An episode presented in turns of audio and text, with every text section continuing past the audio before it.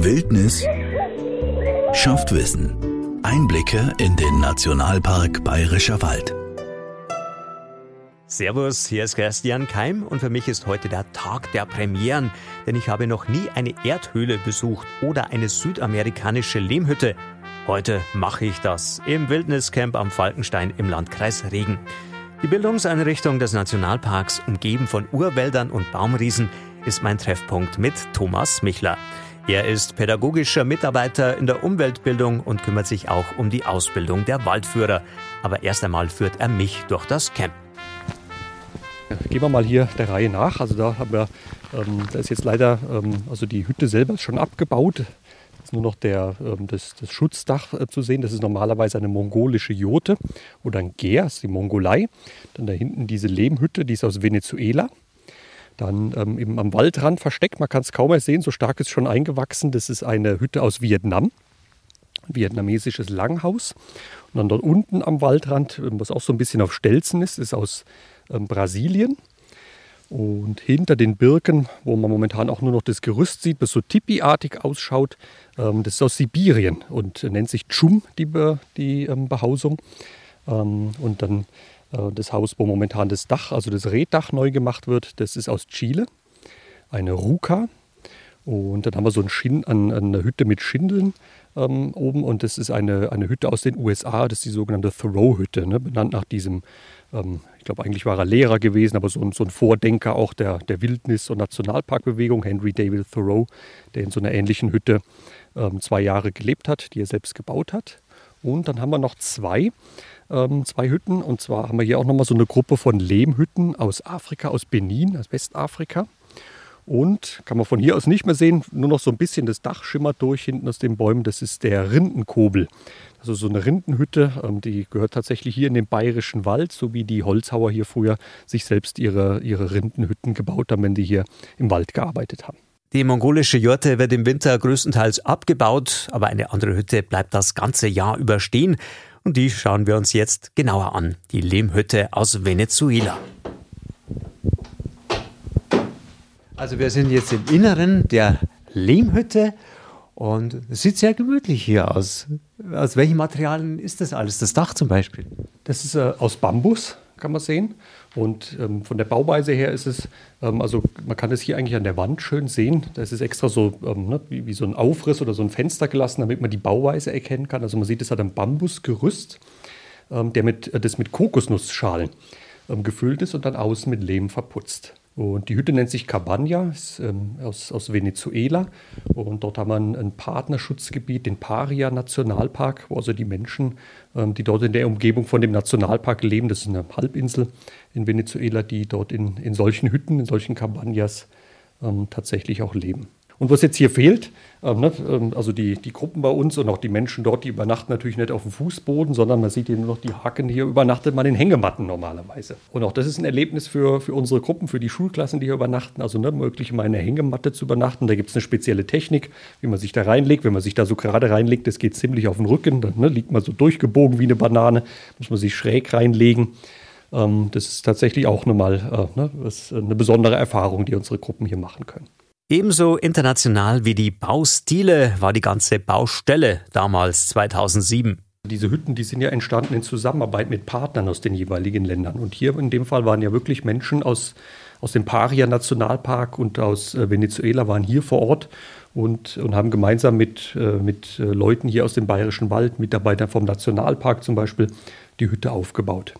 Und das war 2007 wirklich, ein, ein, als, als diese Hütten hier gebaut wurden, ähm, internationales Hüttendorf war tatsächlich auch internationales Flair gewesen. Ne? Waren teilweise waren zeitgleich Leute aus Venezuela und aus Vietnam zum Beispiel hier unterwegs, die an den einzelnen Hütten gewerkelt haben. Ja. Die Länderhütten sind über die rechte Seite des weitläufigen Camps verteilt. Der linke Teil mit den Themenhütten ist ein bisschen älter. Hier können die Besucher, meistens sind es Schülergruppen, zum Beispiel in einem Baumhaus übernachten, in einer Sternenhütte oder in einer Wasserhütte. Also ich glaube, man hört es, jetzt sind wir an der Wasserhütte. Da fließt ein Bach drunter und das sieht sehr abenteuerlich aus, das Haus. Genau, das ist jetzt die Wasserhütte. Das ist meine persönliche Lieblingshütte hier von den Themenhütten im Wildniscamp. Da ist das Besondere, dass sie tatsächlich über diesen plätschernden Bach, über den Geiselbach drüber gebaut ist. Das heißt, man schläft über dem Bach, über dem Wasser. Schauen wir doch da mal ein bisschen rein. Also auch wieder so ein kleiner Vorbau, wo man reingeht.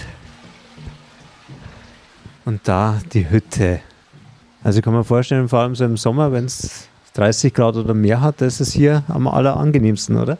Genau, das kann man richtig spüren, wenn man diesen kleinen, ähm, diesen kleinen Hang hier runterkommt, äh, ne, dass es dann tatsächlich kühler wird. Und das ist ja auch so die Idee von den Themenhütten. Man sagt, da wird so dieser Lebensraum Bach und Wasser, ähm, der wird spürbar und dazu gehört es halt eben auch, ne, dass es dann so, ein, so eine kühle Senke halt eben auch ist. Und wem das zu kühl wird, dafür hat die Hütte wieder einen schönen Ofen, dass man sich gemütlich einheizen kann. Womit wird geheizt? Mit Holz. Mit Brennholz. Und das können die Schüler dann selber machen? Nein, das machen die Lehrer. Da muss man natürlich äh, ne, entsprechend auf die, auf die Sicherheit achten. Da ist außenrum ist auch so eine Absperrung, äh, ne, dass die, die Schüler sich da nicht selbst verbrennen und irgendwie verletzen können. Das muss der Lehrer dann machen, das Einheizen. Ja. Kann man einmal außen rum gehen. Mhm. Ja, es ist einerseits im, im, Schatten und hier Wasser, aber trotzdem auch schön hell. Also viel Glas auch in allen Hütten.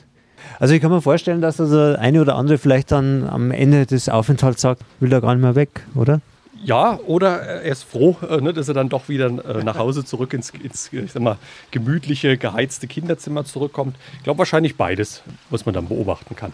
Aber auf jeden Fall eine Zeit, die in Erinnerung bleibt hier im Wildniscamp.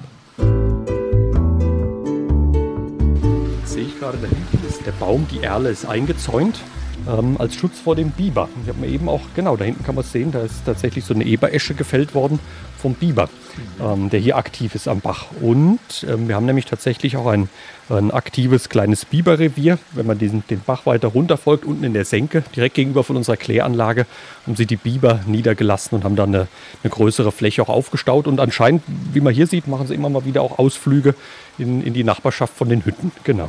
Und die dürfen hier bleiben. Ja, sowieso. Im, ne, wenn nicht im Nationalpark, wo dann? Ähm, das Einzige, wo wir schauen müssen, ist, dass, ne, wenn wir einen größeren Baum haben wie die Erle, ähm, der auf die Hütten drauf fallen könnte, ne, wenn er gefällt wird vom Biber, dann müssen wir natürlich schauen, dass das nicht passiert, ähm, damit alle auch sicher äh, in den Hütten übernachten können. Aber ansonsten darf der Biber sich hier wohlfühlen und austoben, ähm, so wie er das halt eben machen möchte. Die nächste Behausung, die wir uns anschauen, ist die Erdhöhle. Ich glaube, der Name Erdhöhle, der trifft es eigentlich ähm, wirklich gut. Ne? Man kann, äh, hat wirklich das Gefühl, in der Höhle zu sein. Es ist zwar nicht unter der Erde, aber es ist außen von Erde auch bedeckt. Und es ist eine von den Hütten, man sieht es, da ist in der Mitte so ein Ofen, äh, die auch in der kalten Jahreszeit genutzt werden können, wo man, äh, wo man einheizen kann. Also es gibt einen Ofen hier, aber es gibt keinen Strom. Genau, das Besondere an den, am Wildniscamp und an den Hütten vom Wildniscamp ist, dass das Gelände ist ähm, nachts komplett unbeleuchtet und es gibt auch in den Hütten kein elektrisches Licht und keinen Stromanschluss. Ähm, und das ist tatsächlich für unsere Gruppen, die wir haben, ist das ein besonderes Erlebnis und ähm, tatsächlich auch ein Stück weit Wildnis und für viele ist es tatsächlich auch schon so ähm, an der Grenze dessen, was man an Wildnis ertragen kann, wenn man hier übernachtet vom Montag bis Freitag. Ähm, ne, und es ist nachts komplett dunkel und man kann sich wirklich so auf diese Eindrücke ähm, von, von der Natur ähm, einlassen. Und äh, tagsüber, was läuft denn da ab am Programm? Wie kann ich mir das vorstellen, wenn ich hier als Schüler bin, als Klasse? Was mache ich da so den ganzen Tag über? Ähm, also das Konzept hier von den Themenhütten ist insoweit auch ein besonderes, ähm, dass die Schüler ähm, eine relativ freie Arbeit machen. Wir nennen das Kleingruppenzeit. Die arbeiten, also die bleiben in der Regel von Montag bis Freitag und die arbeiten Dienstag und Donnerstag mit, als Team mit, ähm, mit der Gruppe, mit der sie auch in den Hütten übernachtet und werden begleitet von einem Waldführer oder einer Waldführerin. Ähm, von unserer Seite und bearbeiten ein selbstgewähltes Thema. Ähm, sollen Sie also was überlegen, aus der Natur, aus dem Nationalpark, vielleicht inspiriert von der Hütte, ne, Wiese, Wasser, äh, Wald, Baum und so weiter, äh, was man da machen könnte mit Naturmaterialien, ne, was man schon immer mal machen wollte draußen in der Natur. Viele machen dann so Sachen wie einen Staudamm bauen oder eine Hütte bauen oder mal ein Wasserrad ähm, und, und verwirklichen sich da quasi kreativ und unsere und unser pädagogisches Personal, also die Waldführerinnen und Waldführer, die sind eigentlich ähm, in erster Linie moderierend dabei unterwegs. Ne? Die begleiten das Ganze, versuchen die Ideen so ein bisschen in, in die richtigen Wege zu leiten und machen also kein festes Programm, dass sie sagen, so jetzt beschäftigen wir uns mit diesem oder mit jedem Thema, sondern die, die Themen kommen von den Kindern selbst. Also Umweltbildung ohne erhobenen Zeigefinger. Genau, das Ganze wird ergänzt durch eine Wanderung, ähm, eine Ganztageswanderung, ähm, meistens auf dem großen Falkenstein halt eben, ne, dass man wirklich auch die, die Natur vom Nationalpark und das Thema Nationalpark trotzdem auch näher gebracht bekommt. Da wird auch schon nochmal Wissen vermittelt und so ist es eine Kombination aus ähm, dem, was den, den Schülern selber am Herzen liegt und was so aus ihnen rauskommt, aber auch ne, von Sachen, die uns wichtig sind, was wir an Wissen vermitteln wollen. Hat sich an der Umweltbildung in den vergangenen Jahren was geändert? In den vergangenen Jahren, ja, also bei uns auf jeden Fall, äh, würde ich sagen. Wir haben ähm, ja 2012 bis 2014 haben wir unsere Bildungsarbeit evaluiert, ähm, zusammen mit, mit zwei Universitäten, Hamburg und Regensburg, und haben uns anschließend ne, mit den Ergebnissen haben wir uns hingesetzt und gegrübelt und geschaut, äh, wie zufrieden sind wir und wie könnten wir unsere Bildungsarbeit weiterentwickeln. Ähm, für uns hat sich zum einen geändert, wir haben uns als Schwerpunktthema die biologische Vielfalt ähm, ausgesucht, die, weil das ein wichtiges Thema im Nationalpark ist und ein ganz, ähm, ich sag mal, tolles, fruchtbares Thema auch für Umweltbildung. Und was sich bei uns auch geändert hat, wir haben versucht oder wir versuchen ähm, immer noch ähm, verstärkt naturethische ähm, Aspekte auch in unsere Arbeit einfließen zu lassen, weil vieles von dem, was im Park auch diskutiert wird, ähm, sind tatsächlich auch ethische Fragen. Ähm, und wir haben uns da selber fortgebildet, auch als Team, ähm, zu einer Methode Philosophieren mit Kindern und Jugendlichen, ähm, was für uns eine totale Bereicherung war, das halt eben auch zu machen. ich würde sagen, das, das hat sich zumindest so in den letzten fünf, sechs Jahren bei uns geändert, ist neu dazugekommen. Und wie kommt es bei den, vor allem beim jungen Publikum an? Wir haben eigentlich nur positive Erfahrungen damit gemacht. Ähm, vor allem auch mit diesem Aspekt mit dem Philosophieren, äh, ne, also dieses Philosophieren mit Kindern und Jugendlichen. Ne, der Name sagt es ja schon von der Methode, ähm, ist ja tatsächlich aus dem Kinder- und Jugendbereich entstanden und versucht quasi so Fragen ähm, zu thematisieren, die, die von Kindern oft gestellt werden. Ne, so, so, Kinderfragen halt. Was ist das Wertvollste am Wald? Ähm, zum Beispiel, wem gehört die Natur? Ähm, solche Fragen. Und wir haben eigentlich auch in der Arbeit äh, mit, mit den Kleinen äh, mit dem Ansatz positive Erfahrungen gemacht und sind der Meinung, das ist eine Bereicherung für unsere Bildungsarbeit.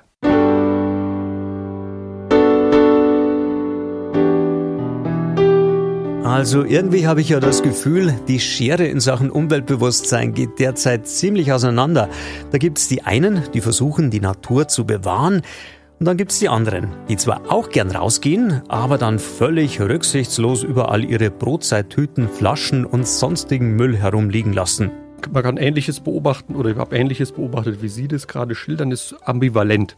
So ein bisschen. Auf der einen Seite haben wir jetzt gerade durch Corona ganz verstärkt so diesen Run auf die Natur erlebt, auch hier speziell im Nationalpark äh, ne, die Leute hatten ne, gerade am, am, Ende von dem ersten Lockdown letztes Jahr wirklich auch so ein, so ein Drang rauszukommen in die Natur, ins Grüne, ähm, halt eben auch. Ähm, und, und Natur hat man auf der einen Seite den Eindruck, genießt einen ganz hohen Stellenwert ähm, ne, für, für, die Freizeit, zur Erholung, ähm, ne, mit, mit, allen Facetten, ne, bis hin zu, zu äh, ne, als Kulisse für Selfies äh, in den sozialen Medien und so weiter. Total beliebt hier noch ein Bild auf, dem, auf irgendeinem Berggipfel, auf dem Lusengipfel und so weiter. Und auf der anderen Seite aber auch tatsächlich äh, genau das Phänomen, was Sie geschildert haben, ne, dass es dann der Müll in der Natur zurückgelassen wird. Wobei ich aber trotzdem auch den Eindruck habe, also äh, ne, bei den bei den Menschen, mit denen wir ähm, in, in, unserer Bildungsarbeit zu tun haben, die wir tatsächlich auch betreuen, dass durchaus auch ein Bewusstseinswandel auch vorhanden ist.